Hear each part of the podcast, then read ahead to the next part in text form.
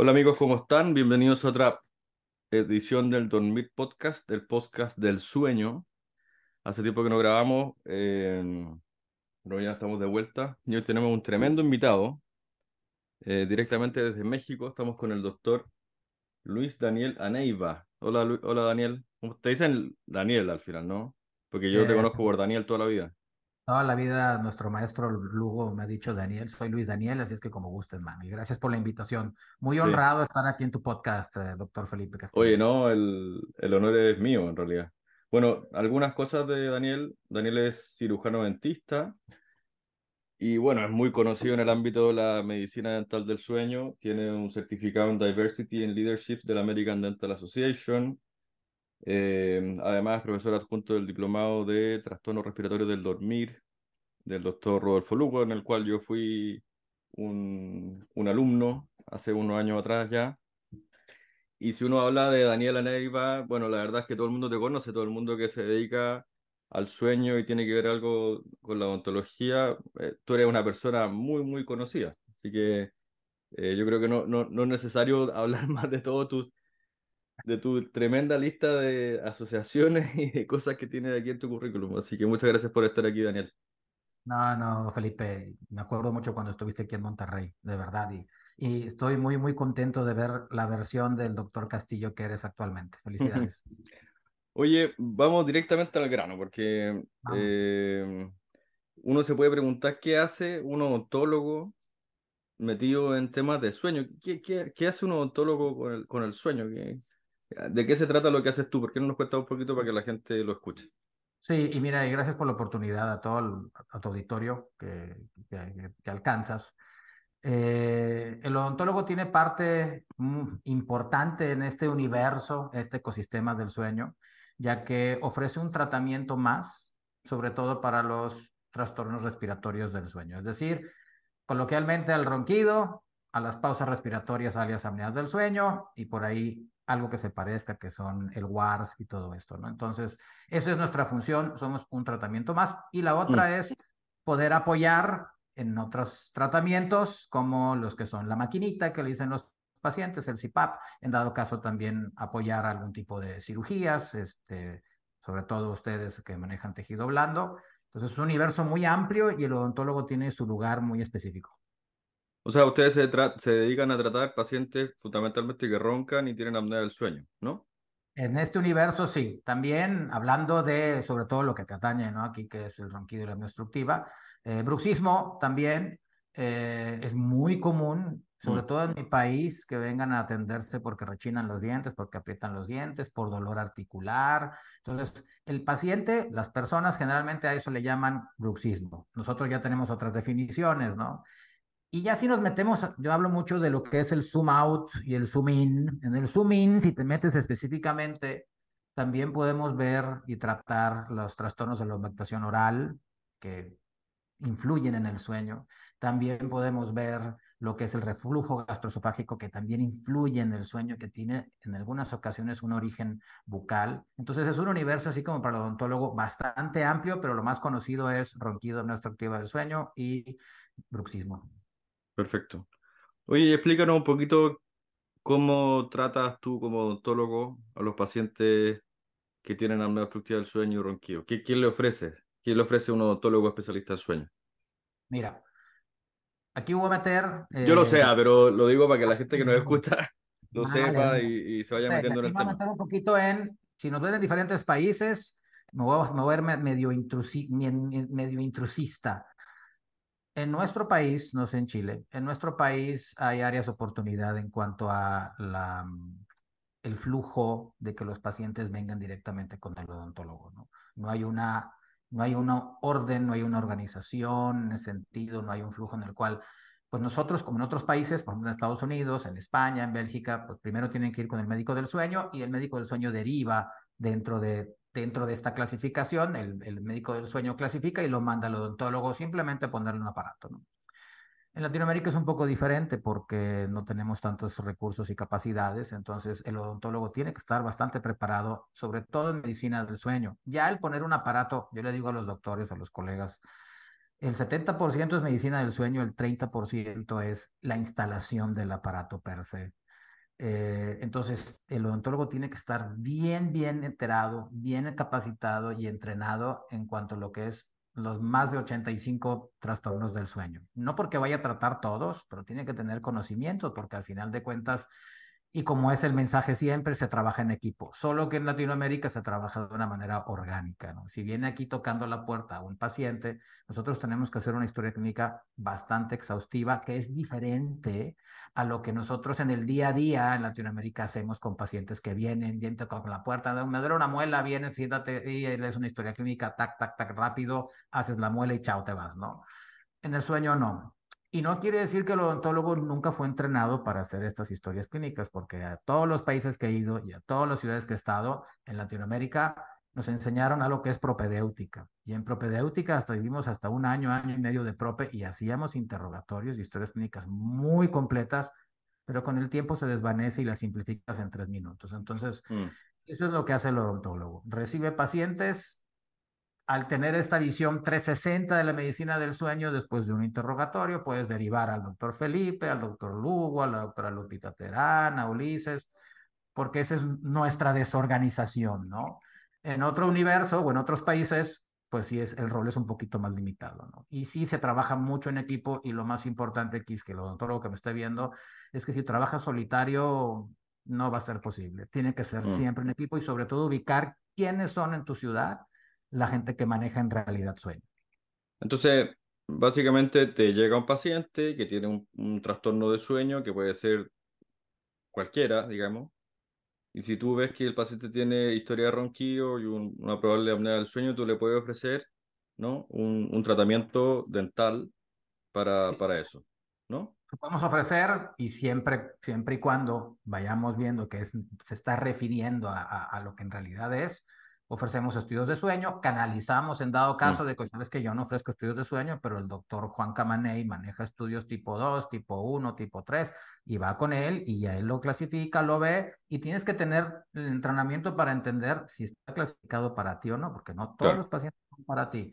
Al estar clasificado para ti, ya entras en otro túnel, en otro embudo donde, bueno, ahora vamos a ver si ese paciente tiene los dientes en buena posición, en buena calidad para poder recibir un paladar o un dispositivo, si tiene una articulación permeable, etcétera. Y ahí ya viene donde, donde el odontólogo está más capacitado. Pero lo más difícil, Felipe, es el 70%, que es lo que acabo de hablar anteriormente. Mm. Oye, bueno, entonces, eh, pongamos la, que ya el paciente califica para que lo sigas viendo tú, ¿no? Entonces, eh, ya está diagnosticado, tiene, no sé, ronquido, apnea obstructiva del sueño. ¿Cuáles son los pacientes que ustedes pueden ver con muchas garantías de éxito de lo que ustedes les van a ofrecer como odontólogos especialistas en sueño, van a andar súper bien. Me encanta porque en la literatura está, ¿no?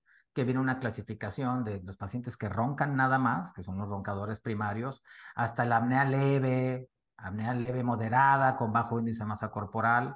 Eso es lo que se maneja clásicamente.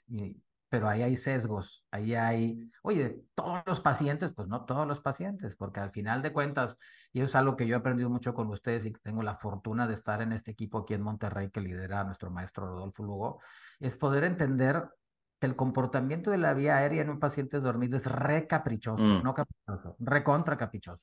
Y que en realidad lo que define si un dispositivo va a funcionar o no es pues el patrón de obstrucción, pero es bien gente en el mundo que puede ver eso. Entonces, cuando lo entiende, el mensaje no es decir, Felipe, todos los pacientes roncadores primarios son candidatos a... No, hay un pequeño rango de posibilidades en que no funcione y eso es lo que tenemos que tener muy en mente. Por más de que tengamos diferentes medidas antropométricas, al, sí, te ayuda mucho al éxito que es un paciente joven, un paciente mm. Un paciente que no sea clase 3, un paciente, o sea, sí ayuda un montón esa información, pero ya una vez que el paciente está dormido, acostado y con una camarita viendo, la vida cambia mucho. Mm. ¿Sí?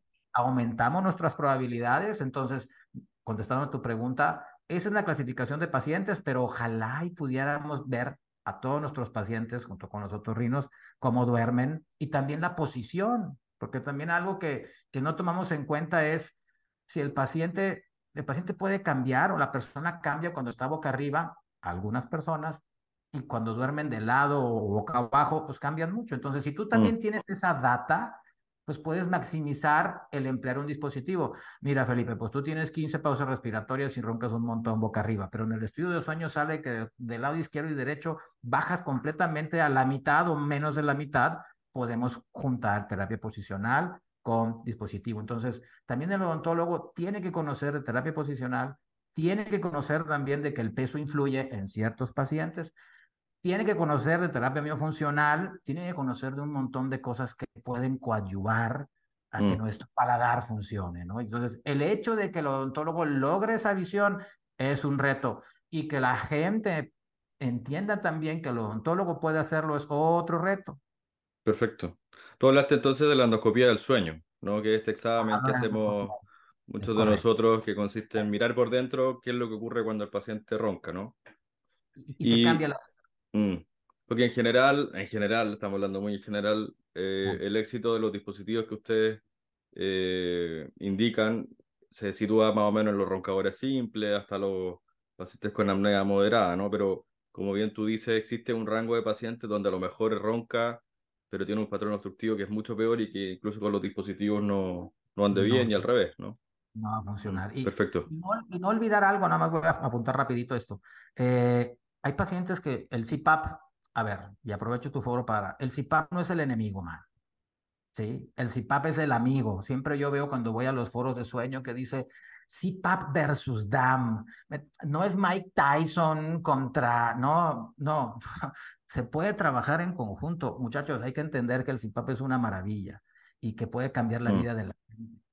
Y que a veces un DAM o una cirugía de optimización de CPAP le puede ayudar a que ese individuo se adapte al CPAP. Entonces, tenemos que nosotros como líderes de opinión no ver al CPAP como enemigo, es una super herramienta que también podemos ayudar con nuestras herramientas y procesos a que sea más eficiente. Entonces, eso también es el mensaje que quería dar. Perfecto. Oye, explícanos, bueno, hemos hablado un par de veces ya de los dispositivos que hacen ustedes los odontólogos para el tratamiento del sueño. ¿Por qué no nos explica, para que la gente lo entienda mientras escucha este podcast, qué son los dispositivos que ustedes fabrican, cómo se llaman y cómo funcionan? Bueno, eh, como tu programa se ve en muchos lados del mundo, hay diferentes tipos de marcas, hay diferentes tipos de materiales. Eh, lo que hace un dispositivo al final de cuentas avanza la mandíbula hasta un rango aceptable. Eh, y ese avance de mandíbula hasta un rango aceptable es un equilibrio entre qué tanto abres y qué tanto avanzas. Y eso es lo que hace. Jala, jala los músculos, vamos a ponerle de una manera muy simple, jala los músculos de la pared anterior de la orofaringe y en pacientes bien clasificados logramos abrir un espacio. En pacientes no bien clasificados pues no logramos abrir nada. Entonces, por eso es lo que más influye es el diagnóstico. Ahora bien, estos paladares tienen diferentes marcas. Eh, hay españoles, se llama ortoapnea, hay prosopnos, hay de montón de marcas, pero algo que siempre le damos a nuestros alumnos es, no es el aparato, es el candidato bien seleccionado el paciente, la posición, la posición es lo más importante y la selección del paciente. A partir de ahí, ¿con qué lo fijes? Pues sí, hay un montón de estructuras, hay unos que son que no se mueven, hay otros que son ajustables, hay unos que son de diferentes materiales, más durables, menos durables, más cómodos, menos incómodos, con broches metálicos, con, o sea, hay una gran diversidad, pero una vez más, no es el aparato, es el candidato. Y muchas veces por eso a mí las casas comerciales no me quieren porque pues no le doy la importancia al aparato, es la responsabilidad del operador. O sea, bueno, se llaman entonces dispositivos de avance mandibular o DAM, ¿no? que lo, tú lo mencionaste un par de veces. Es dispositivo de avance mandibular o DAM, pero algo que engloba al DAM o a estos dispositivos son los dispositivos orales, porque pueden mm. ser también los boil and bite, pueden ser customizados, pueden ser los retenedores de lengua, pueden ser, o sea, hay también un universo dentro de estos dispositivos orales, los cuales el dispositivo de mm. avance mandibular es el más común, pero hay otros tipos de, de dispositivos o de paladares, como le diríamos aquí. Vale, perfecto. Y básicamente entonces lo que hacen es cambiar un poco la mordida, echarla hacia adelante para abrir la vía aérea y que de esa forma el paciente deje de roncar y tener apnea, en el caso que corresponda, ¿no? Con movimientos controlados. Movimiento controlado. no, no, es, no es que mandemos la mandíbula al, al, a la casa de enfrente, no. Hay que, mm. tiene sus medidas, tiene sus límites, porque si no, vamos a lastimar la articulación, que eso es lo que más Eh, el odontólogo que no conoce de esto es lo que más le preocupa, Mm. pero doctores, hay, hay una metodología y entrenamiento para no lastimar a los pacientes. Eso te quería preguntar. Entonces, ¿estos aparatos tienen algunas contraindicaciones? Sí, varias, muchas. ¿Nos podrías decir cuáles son? Claro, varias. Mira, de entrada, que tenga dientes. Esa es una. Hay dispositivos también para edéntulos, pero créeme, cuando uno está casado con el dispositivo, le quiere meter dispositivo a todos, pero hay más alternativas. Si ese paciente puede, y si no conoces del tema como odontólogo, pues le vas a querer meter un dispositivo en un paciente que no tiene dientes y se va a caer cada tres minutos y ese paciente lo vas a engañar toda la vida. Dos, pues tiene que ser joven ese paciente, hablando de ser edéntulos, porque el tono muscular influye mucho. Entonces no le voy a poner a un paciente de 85 años un dispositivo que se le Mm. va a caer. Entonces pensemos fuera de la caja y busquemos otra terapia. CPAP puede ser una muy buena opción, etcétera. ¿no? Contraindicaciones también, pacientes con mala salud periodontal, que sangren sus encías, o sea, para al, al- al- al ojo de la persona, que sangre mucho en la encía, que los dientes se le muevan, que tenga, que huela feo. Ya de ahí de entrada no podemos poner un Mm. dispositivo, se le va, vamos a, nos vamos a traer sus dientes que le deben de durar hasta los 100 años, ¿no? Otras contraindicaciones, que el paciente no pueda abrir la boca más de, más de 3 centímetros, que tenga una limitación de apertura, que no pueda hacer la mandíbula hacia enfrente, que tenga cuadros de dolor una, dos, tres veces al año al despertar, donde necesite tomar relajantes musculares, o sea, que en realidad tenga un problema articular Vale. per se. Todo el mundo tenemos problemas articulares, solo que unos los tenemos pacificados y otros los tenemos activos. Entonces, es un, es un mundito ahí aparte, pero es a grandes rasgos lo que estos pacientes, pues serían barreras para que los usaran. Entonces, no todos son candidatos. Oye, eh, ¿hay algún mínimo de dientes?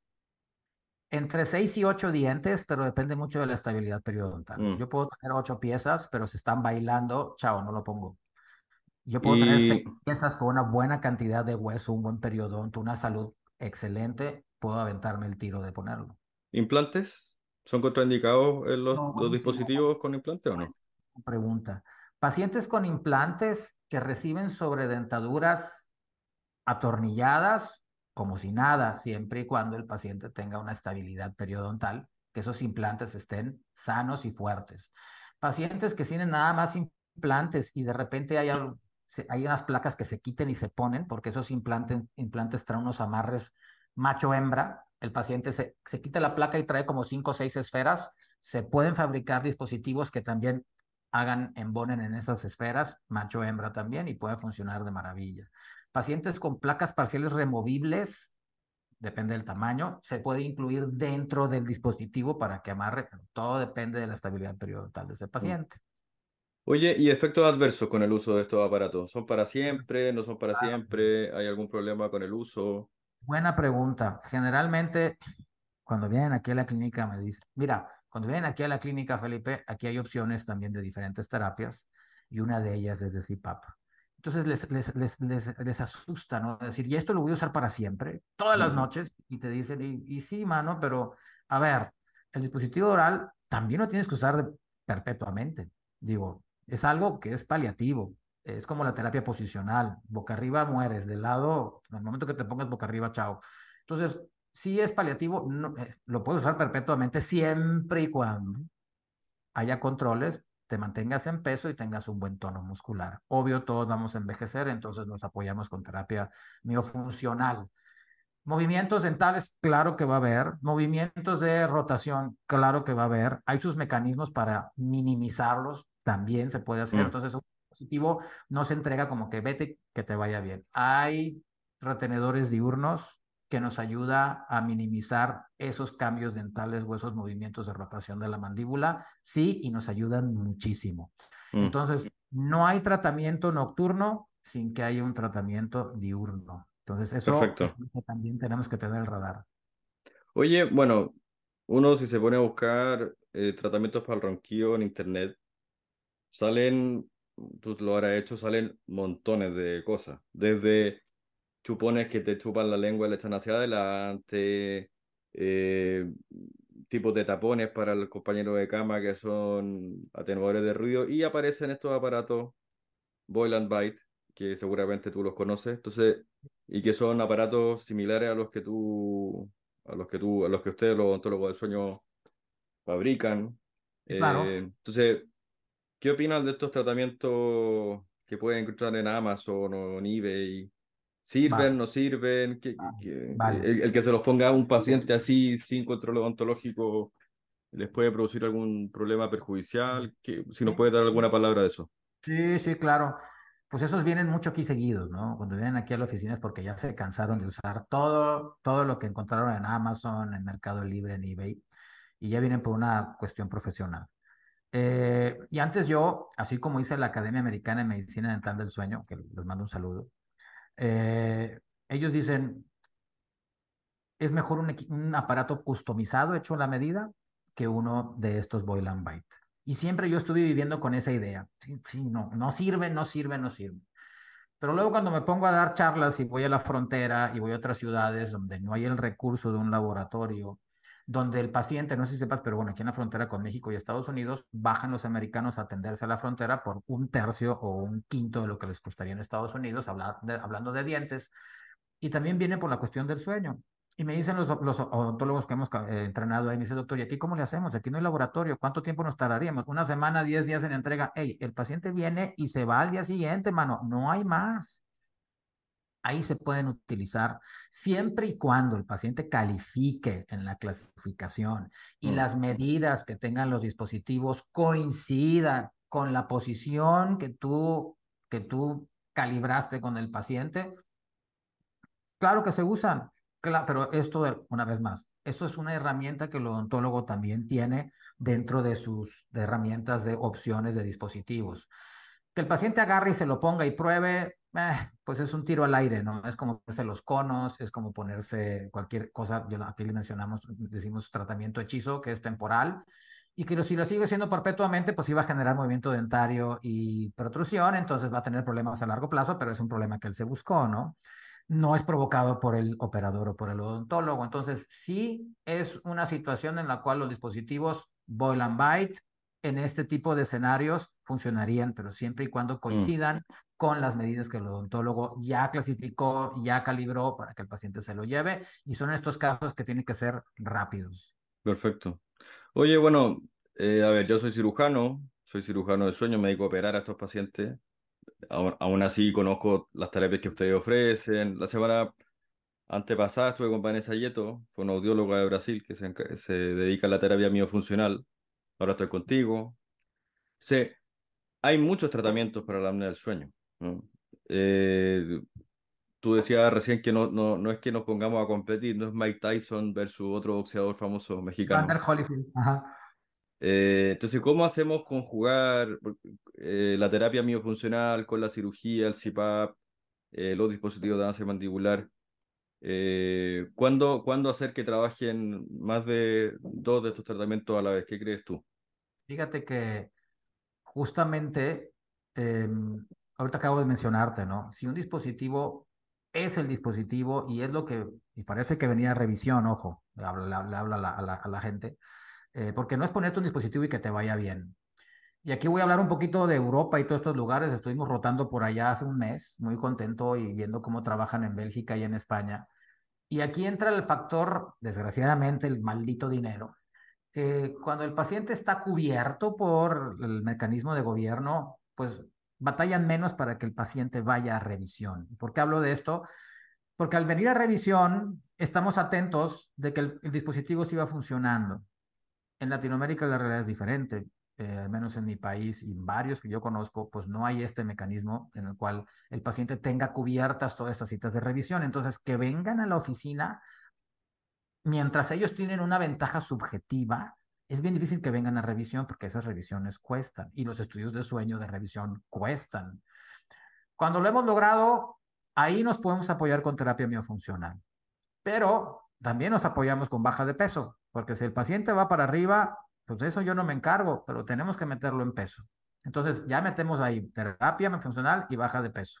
Y esa es perpetua también, en orden de que podamos perpetuar el dispositivo. Algo que no hemos tocado es los niños. O sea, que es un universo aparte, ¿no?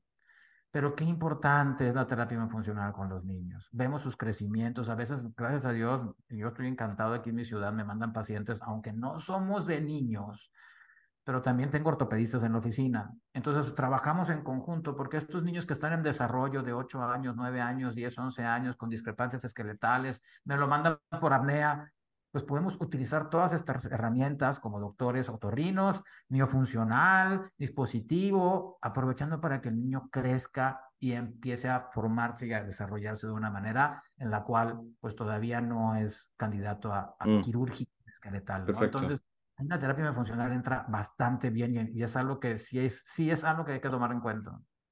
Oye, mencionaste recientemente el bruxismo, que es otra de las cosas que, que ustedes ven mucho como odontólogos, nosotros también.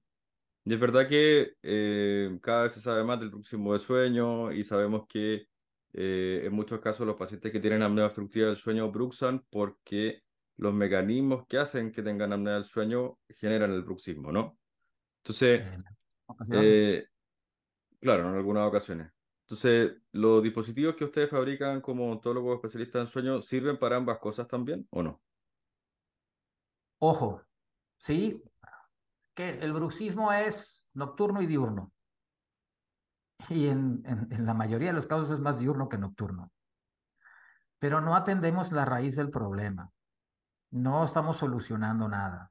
Eh, al final de cuentas, estamos poniendo una curita alrededor del problema en realidad. Entonces mm. el bruxismo, pues claro que pones un aparato en medio de los dientes y lo va a proteger y ya está, ¿no? Eso sería como con cualquier aparato.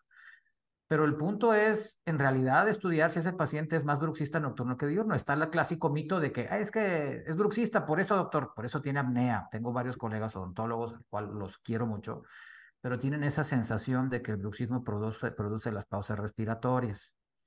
Pero pues tú has visto muchos pacientes y has leído mucha literatura donde sí, en algunos, en algunos casos, pero también el alertamiento produce la pausa respiratoria, o tal vez el movimiento de pies produce el alertamiento y el bruxismo, entonces, y el apretamiento dental, entonces todo se vuelve como que en una ensalada de que no sé de dónde viene, ¿no? En sí, lo que más afecta a la erosión de los dientes, a la abstracción de los dientes, a la atrición de los dientes, puede ser el bruxismo diurno, nocturno, el reflejo gastroesofágico, el apretamiento diurno, la manera de cepillarse los dientes. Es una ensalada en la cual el odontólogo tiene que estar preparado y no mm. siempre se pone una placa para protegerlo. Acá en el norte somos de placas. Lo que yo he aprendido con tus colegas chilenos, a los cuales les mando un abrazo a Mario y a Carol, que son, tienen este máster que me encanta de, eh, de trastornos temporomandibulares, dolor facial y bruxismo y todo esto. Y he aprendido mucho con ellos. Y me encantaría que más gente odontóloga aprendan lo que hacen en Chile y en Brasil, porque no todo es placa. No todo es terapia, eh, eh, dispositivo, dispositivos. Sí. Dispositivos para el bruxismo. No, hay que entender la raíz del problema, hay que entender todos estos que te mencioné acerca del reflejo eh, hay que entender los hábitos, que lo más difícil es el hábito, porque lo más difícil es, yo, la mayoría de mis pacientes están así. 800 mm. mil millones de veces al día, pero es bruxismo nocturno. Y Daniel está, perdón, es que esto lo van a escuchar, entonces para, para decirle, Daniel lo, está, lo que estaba haciendo era haciendo como que rechina aquí en pantalla, eso. Están rechinando y estamos, y todos tenemos tics. Por ejemplo, tú ahorita que no te están viendo, te estás mordiendo una uña. Y puede ser que en los momentos eh, eh, eureka moments que tú tengas, pues estés así mordiéndote. Y eso es bruxismo diurno. Pero ¿por qué me duele este diente? ¿Y por qué lo tengo astillado? Debe ser en la noche, ¿verdad? Mano, te la pasas siete horas al día así. Y así la gran cantidad de gente. ¿Quién va a cambiar esto? El propio paciente tiene que cambiar sus mm. hábitos. Eso es un, es una, es un cuetón importante. Oye, bueno, la conversación ha estado súper entretenida, pero estamos llegando al final del podcast. Así que para cerrar, te quería hacer una última pregunta. ¿Qué crees tú? ¿Cuál va a ser el futuro de la odontología del sueño? ¿Dónde crees que van a estar ustedes en los próximos 10 años? Mira, una cosa es hablar del futuro y otra cosa es lo que yo deseo del futuro. Si hablamos del deseo del futuro, me gustaría que, por ejemplo, en México, más de los 150 mil odontólogos mínimo la mitad sepa algo de sueño. No te digo que atienda pacientes, pero esa es labor de gente como tú y como yo, que Tal vez ahorita este podcast está dirigido a pacientes, pero esos pacientes le van a decir a sus líderes, a sus doctores o odontólogos que hagan sueño. Eh, ¿Dónde estamos? Pues creo que vamos a estar en un año, en dos años, cinco años mejor que el día de hoy, que el odontólogo acepte que es parte de la ecuación, que médicos como tú, entrenados en sueño, sepan y acepten que el odontólogo es parte de la ecuación y de ahí en adelante, con ese mindset, vamos a lograr que el odontólogo tenga más juego en esto. El odontólogo en el sueño siempre ha estado invitado al baile, pero nunca ha sabido que está invitado al baile, por eso no va. Oye, bueno, Daniel, ha sido un gusto tenerte por aquí. Eh, de verdad he aprendido mucho, ¿ah? de verdad te lo digo. Eh, yo creo que la gente que nos escucha también. Así encantado, que. Encantado de estar aquí. Muchas gracias, Felipe, y, un abrazo a ti. No, gracias a ti por aceptar la invitación. Y, enhorabuena por lo que estás haciendo. Te voy a decir algo rápido. Gracias a tu invitación, yo antes era podcastero. Entonces, y lo ya antes de la, desde la pandemia lo suspendí, me voy a poder hacer lo mismo que tú. Perfecto. no por competir, sino por apoyar este movimiento. Muchas gracias por tu invitación. Oye, me parece estupendo. Así que nada, la gente que nos escucha, decirles que nos comente, que nos dé like, para que así mucha más gente empiece a saber que la salud del sueño es muy importante y que tenemos nosotros las herramientas para poder ayudarlo. Así que muchas gracias y nos vemos pronto. Que esté muy bien, Daniel. Gracias, doctor. Un abrazo. Saludos a todos. Chao. Buena vibra. Chao, chao.